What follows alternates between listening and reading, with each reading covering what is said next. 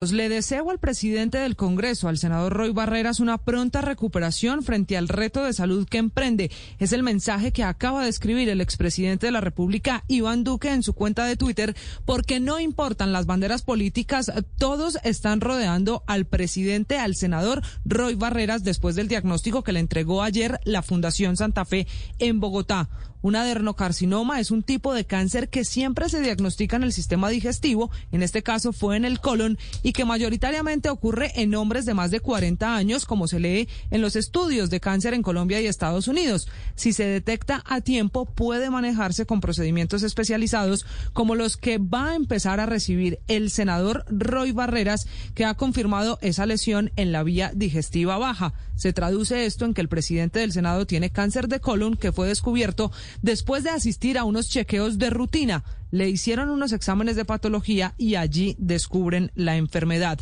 El paso a seguir para uno de los hombres más poderosos en el gobierno de Gustavo Petro, que acompañó al presidente en campaña, que construyó las mayorías en el Congreso y que además ayudó también a la construcción de la paz con las FARC en anteriores gobiernos, deberá ser ahora el tratamiento de cáncer con radioterapia, quimioterapia y, según sus propias palabras, también se someterá a una cirugía. En etapas iniciales este tipo de cáncer se clasifica en fase 1 y 2, en intermedios es la fase 3 y el más avanzado es la 4 del nivel que se tenga detectado el cáncer será el procedimiento que se reciba. Lo que ha explicado el senador es que él lo ha descubierto apenas iniciando. Por eso se presume que primero será la radioterapia, la quimioterapia y luego la cirugía, en lo que él ha explicado anoche tarde. Un adenocarcinoma, dice la Asociación Colombiana del Cáncer, se presenta casi siempre en hombres y en el caso del senador Barreras, el procedimiento médico será escalonado porque él no quiere ausentarse de las plenarias y de las discusiones